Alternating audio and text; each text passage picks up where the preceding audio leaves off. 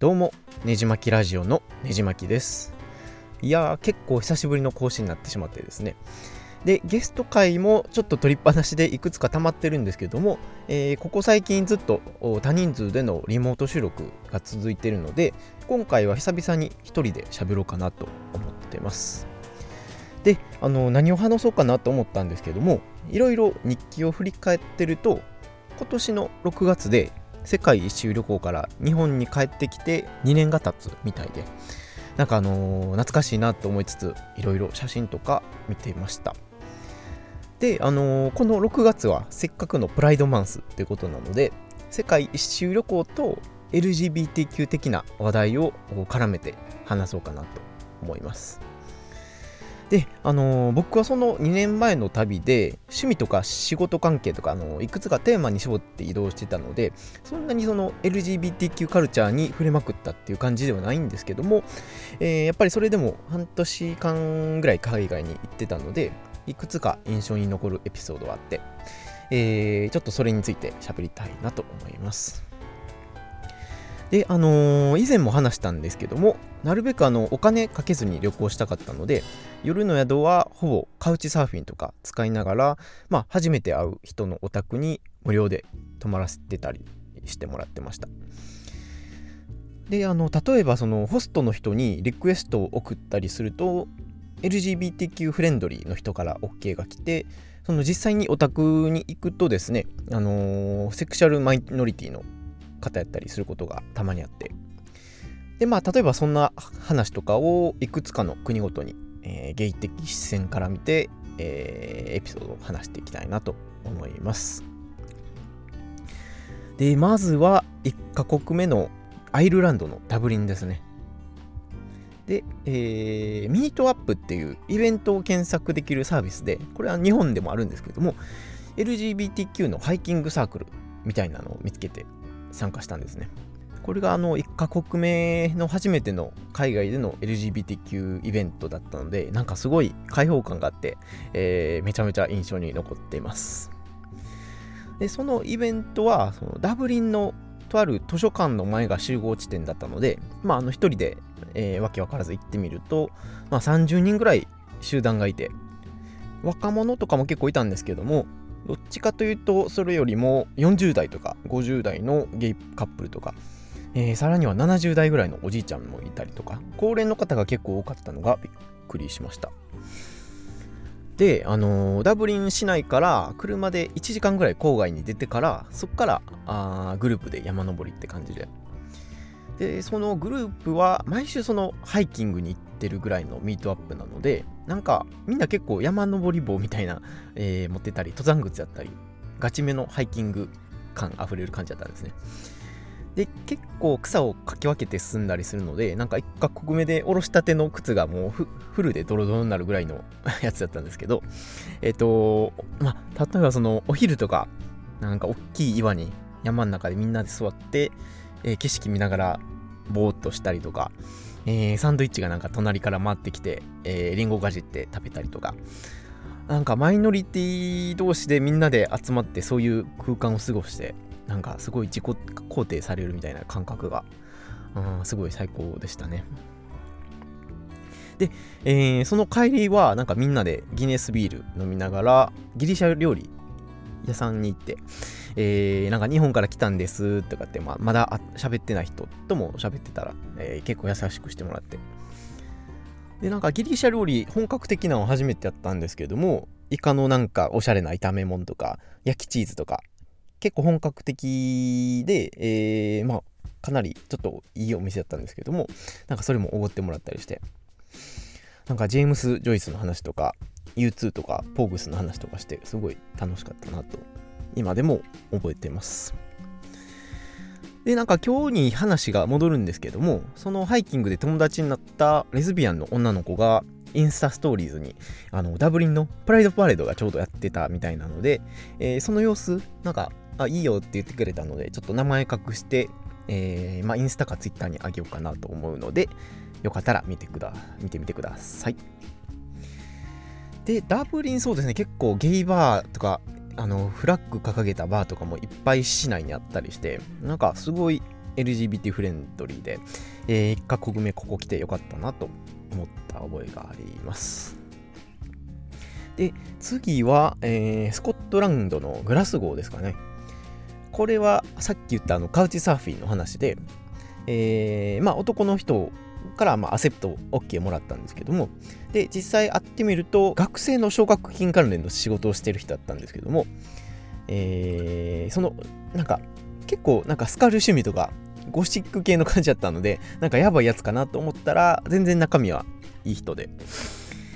えー、で、これ一回、前回あのー、スコットランド界で多分話したと思うんですけども、えー、まあ結構アルカホリックな方で、なんか昼からあ一杯だけ飲もうって言われてバーに寄ったら、そこでもう3、4杯飲んで、えー、止まらんようになったりとか。まあそんな人だったんですけども、まああのー、そうですね、一人暮らしでアラフォーのゲイ男性のなんか部屋とか見れたり、まあそれはそれで楽しそうにやってたので、えー、海外のゲイゲイ男性の話、いや実際ってこんな感じなんかなと思ったりもしました。で、なんか音楽の趣味とか結構ダークめで面白い人だったので、今でもたまにメールしたりもします。ということで、えー、次はロンドンですね。えー、これもカウチサーフィン関連なんですけども、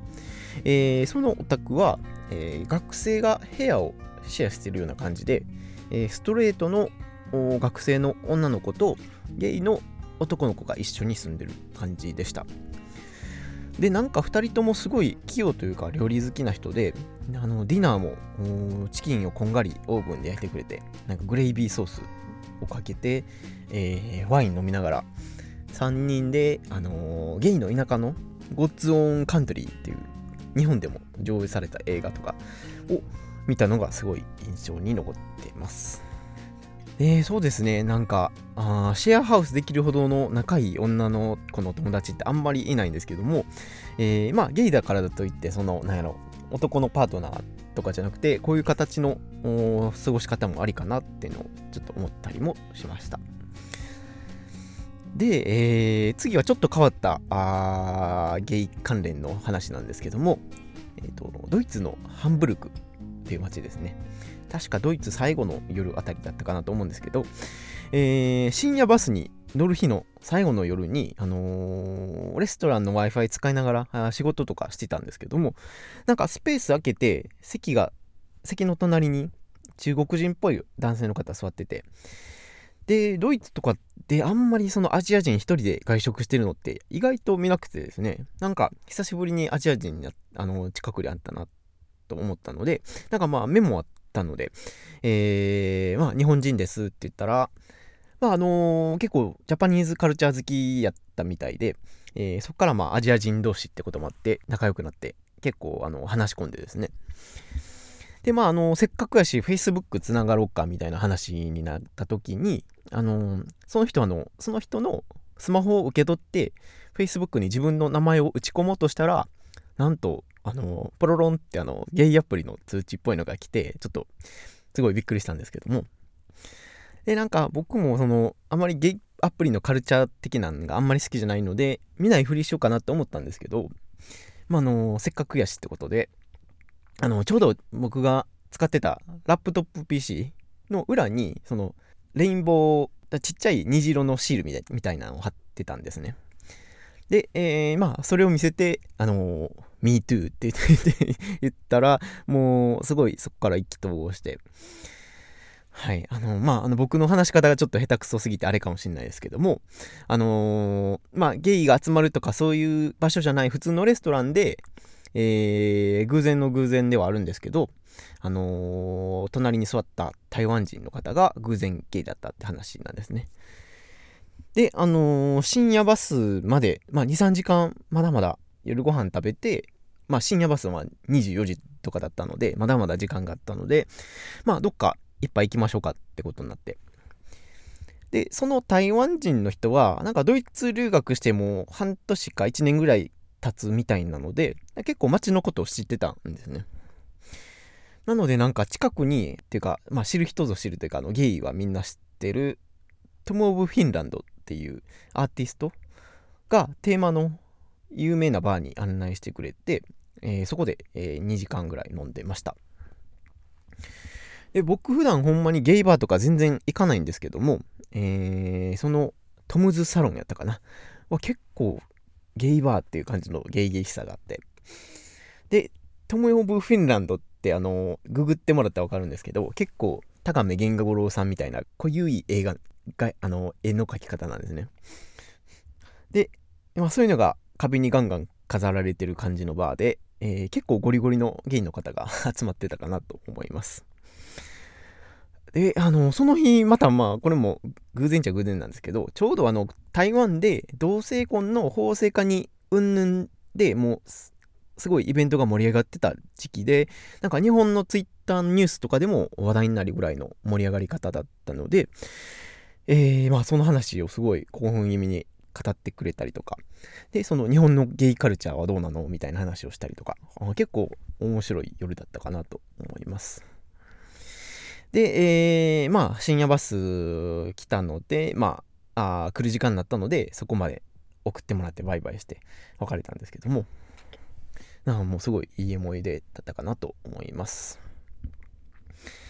そうですね、あの、まあ、ヨーロッパ全体的に、えー、まあ、LGBT とか肯定的で、そんなに悪い思いはなかったですし、もう全体的にいい話しか出てこないかなと思います。そうですね、あの、ロンドンとかも虹色のバスいっぱい走ってたり、あの、街のど真ん中でも、レインボーフラッグ出してるバーとか、あゲイフレンドリーのバーとかいっぱいあったので、あなんか、やっぱり、日本とはちょっとちゃうんかなとは思いました。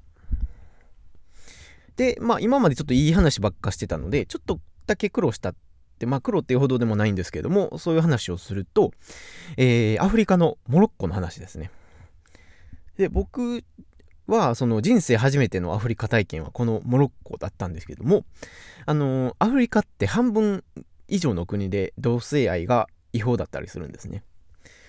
で、まあ、例えば、ちょっと調べたんですけども、モロッコでも、その、同性の個人と、なんか、スケベ、もしくは不自然な行為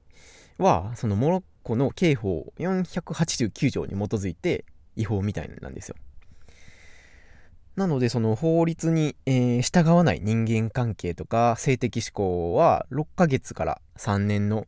懲役があるみたいで、なんかあのー、罰金もあるみたいなんですね。ってことで、まあ、あのー、アフリカのちょっとやばさというかがわからないので、とりあえず極力なんかゲイっていう要素は隠していこうと思って。で、そのカウチサーフィン的なサービスを使っで、えー、はじ、あのー、まずはじめに、えー、モロッコで泊めてもらったのが、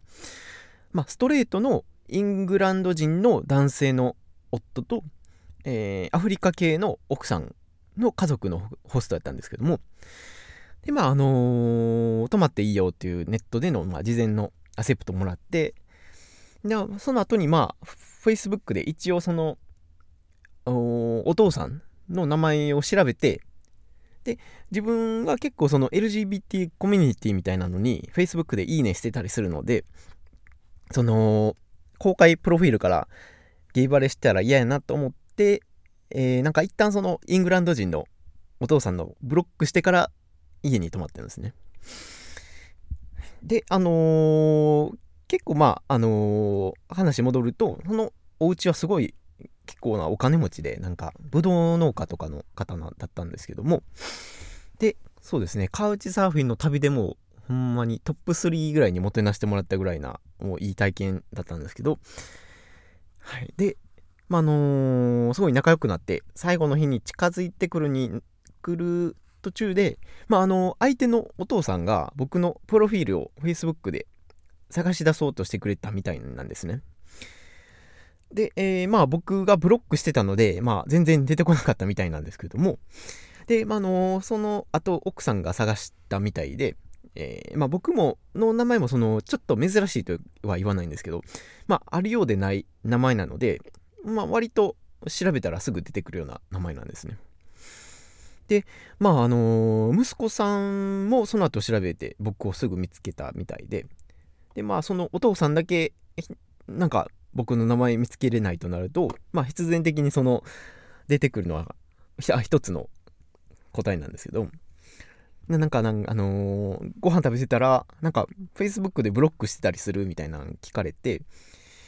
で、まあ、あのー、あ、なんか、あ、バレたかなと思って、まあ、ここで変な嘘ついてもあれやなと思ったので、まあ、これこれ、こういうことで、みたいなカミングアウトして、まあまあまあ、そうかそうか、みたいなこと な、な、収ま、普通に収まって、まあ、この家ではみんなウェルカムなのに、みたいな感じで、なんかワインとか開けてくれたんですけど、はい。まあ、この辺ちょっと難しいなとは思いました。で、まあ、あのー、まあ、そもそも僕がブロックとかややこしいことをしたから悪いんですけども、なんか、例えばでいくと、その、エジプトとか SNS, SNS からあ性的思考を探られて、外国人ゲイがあ暴行を受けたっていうのが結構日本でもニュースになったかなと思うんですけど、えー、ゲイの間では結構衝撃の事件だったりとかして、まあ、ちょっとそういうとこは養生にしようかっていうのが、まあ、裏目に出てちょっとややこしくなったんですけども、まああのー、そうですね、それでも、この世界一周旅行で困ったのそれぐらいかなっていうぐらいで、まあまあそれもいい方向にすぐ向かったので大丈夫だったんですけども。っていう、あの、モロッコの話でした。で、まあ、モロッコも、まあ、他にも全然喋りたいこといっぱいあるので、またモロッコ編やろうかなと思います。で、あのー、モロッコは、まあ、あの宗教的にやっぱりアウトなので、あのー、確かにゲイ的な虹色の旗とかはもう一切見なかったですし、まあ、あの、まだまだ LGBTQ のシーンはちょっと難しそうかなというのが正直なんですけども、このポッドキャスト収録のためにちょっとその海外ニュースをさ、あさってたら、モロッコでもそのアングラで LGBT 支持の動きが徐々に出てきたみたいなので、えー、ちょっとほっこり、えー、この収録前にしてました。ほんまにでもあのモロッコめちゃめちゃいいところでご飯も美味しいので、イスラム圏の国入門として、えー、コロナ明けたらぜひ行ってほしいなと思います。はい。で、えー、あとはそうですね、エリアをだいぶ飛ぶと、えー、南米のブラジルですかね。で、あのー、全然狙ったわけでもないんですけれども、ちょうどあの、リオのカーニバルの少し前の時期に、リオディジャネイロについて、で、えー、一応、ホストの人と、その、まあ、ストレートの家族だったんですけども、と一緒に地元のカーニバルに行って、えー、まあ、サンバというか、あの、レゲトンメインで、えー、若者がいるようなビーチで、えー、ちょっと踊ったりしました。で、あのー、銭湯とかでも全然、あの、男の人がいても気にしないんですけども、まあなんかみんなすごい上裸で男子が踊ってて、スキンシップとかもすごいんで、もうさすがにちょっとドキドキしましたね。で、あのー、僕そんな凱旋とかってわけでもないんですけども、南米男子もすごい、やっぱ愛嬌もいいし、なんか親日な人多かったんで、で、なんかその、生命感みなぎる感じがすごい良くて、もう南米大使いいよなと思ってました。はい。まああのー、そうですね。まあそんな話は置いといて、その、カーニバルの様子は確か1年前ぐらいに、そのリオのカーニバルの音源を、えー、収録して配信してたかなと思うので、よかったら昔のポッドキャスト聞いてみてください。そうですね。他にブラジルで行くと、あのー、サンパウロですね。これはまたカウチサーフィンの話なんですけども、えー、そこで泊まったお宅、まあ、3日ぐらい泊まらせてもらったかな、のお宅が、えー、まあ、ブラジル人じゃなくて、パリの黒人の方だったんですけども、まあ、その方も LGBTQ フレンドリーで、なんかゲイの方だったんですね。で、まあ、あのー、フランス人って結構、ジャパニーズカルチャー好きな人多くて、まあこの人も例外じゃなくてそうだったんですけども、なんかあのー、村上春樹の話とか、アニメの話とかしてくれたりとか、結構、えー、楽しいひとときで。で、なんかお医者さんかなんかだったので、えー、やっぱ手先が器用で、あの、料理とかもずっと作ってくれたんですね。で、なんか、パリから直輸入みたいな、なんか高級な瓶に入った黒トリュフをチキンと一緒にあ炙ってくれたりとか。まあなんかこの話は確か、あの、嗅覚会で、えー、匂いの話でしたかなと思うので、そっち聞いていただければなと思います。他、そうですね。あの、あと南米で言うと、あの、チリのサンチャゴが結構印象に残って。で、それもあの、カウチサーフィンの話なんですけども、えー、ストレートの、の、まあ、のんけの方の家に泊まったんですね。で、まあ、あの、チリと韓国のハーフの若干フェミニンな感じの男性だったんですけども、多分、ゲイ的なあれもあったんじゃないかなと思います。で、その人はほんまにあの、びっくりしたのが、ザラとかにも出てたぐらいの元モデルだったらしくて、以前はシンガポールでもずっと撮影とかに励んでて、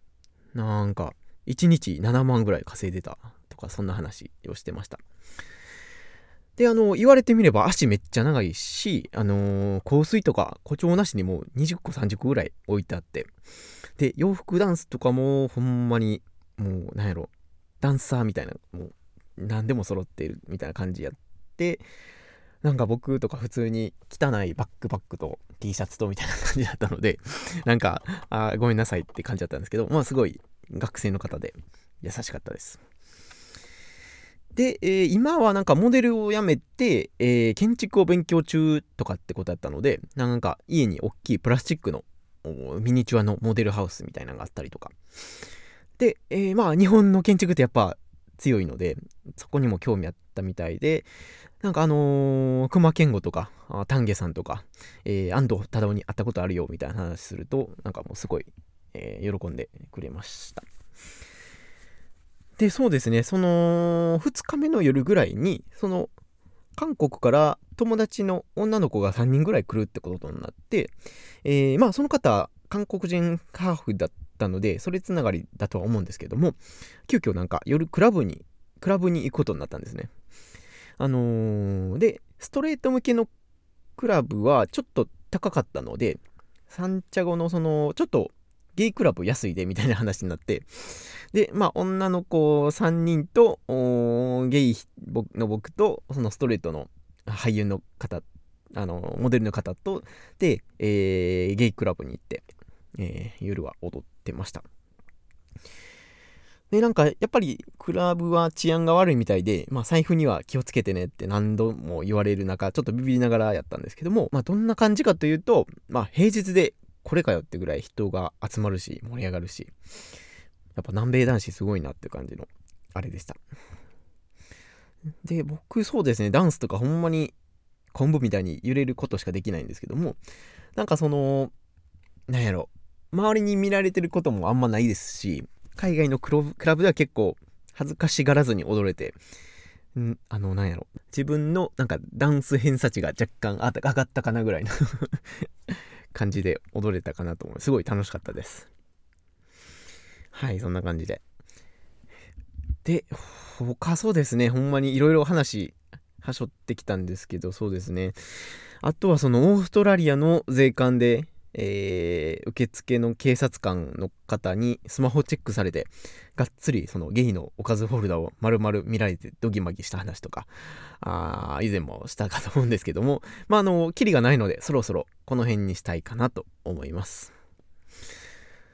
そうですね、まあ、真面目に振り返ると、まあ、ヨーロッパとかだと結構 LGBTQ フレンドリーとかがもう日常的に見かけたりもするのに、その裏では、モロッコとかではもうそもそも犯罪なので、えー、ゲイのゲの見る影もなかったり。まあ、そういうこと、そういうところは多分ゼロではないと思うんですけど、なかなか観光客的なとこで入り込めるあれじゃなかったかな、ないんかなとは思いました。で、なんかその、同じ人間やのに、その住む場所違うだけでこんなに変わるって、なんか言葉はあれですけど、面白いなと思って、あの、 interesting な意味で、はい、思いました。まあ、またあの、深掘りしたいなとは思うんですけど、えー、ちょっとラストに、えー、ボーナストラックとして、その、男前の人が多い国トップ3をちょっと僕調べで発表するとですね、えー、3位はノルウェーですかね。まあ、あの、北欧全般に言えるんですけども、なんかほんまにハリウッド男性、なんか綺麗な白人みたいな人がすごい多くて、もう、その辺にいるおっさんとかもダニエル・グレイグみたいな感じの人が珍しくなくてなんかそのなんやろなあのー、女性受けも良さそうな白人男性がいっぱいいそうなとこは、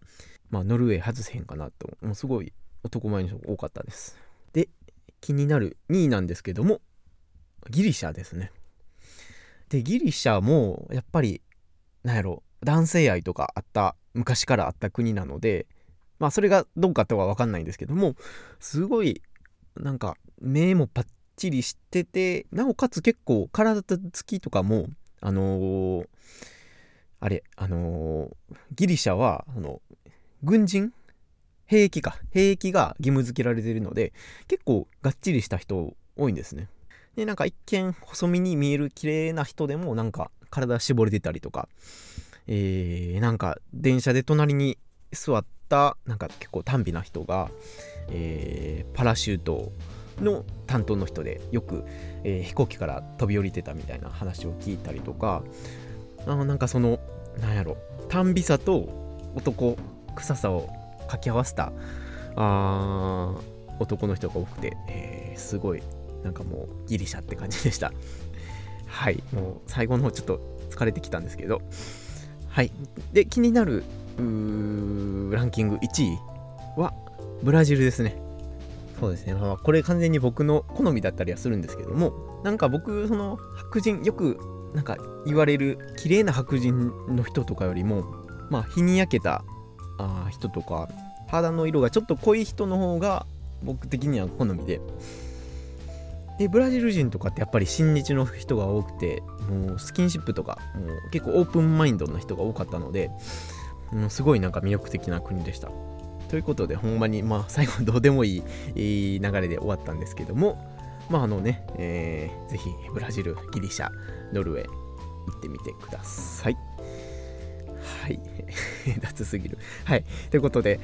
えー、そうですね。プライドマンスっていうことで、LGBTQ 的な視線で、えー、世界史力を振り返ってみたんですけども、まあ、また他にも話したいこととか深掘りしたいこと山ほどあるので、えー、また話すとして、えー、次回は日本の LGBTQ シーンが今後どうなるのかとか、えー、セクシャルマイノリティの人は、まあ、日本でどう生きるべきとか、えー、今後日本が変わっていくにはどうしたらいいのか的な、まあ、真面目なことをちょっと話そうかなと思ってます。で、まあ、その後は、ちょっとまあ、あの、溜まってるゲスト会がいくつかあるので、えー、そちらを、その後は配信したいなと思ってます。はい。ということで、ポッドキャスト久々すぎて、もうなんか口が回らなくなってきたんですけども、えー、喋りたいこと山ほど溜まってるので、今後ともよろしくお願いします。他にもそうですね、海外でこんなゲイ体験あったよっていうのがあれば、ぜひ Twitter のハッシュタグ、ねじまきラジオ、もしくはメールにてお便りいただければ幸いです。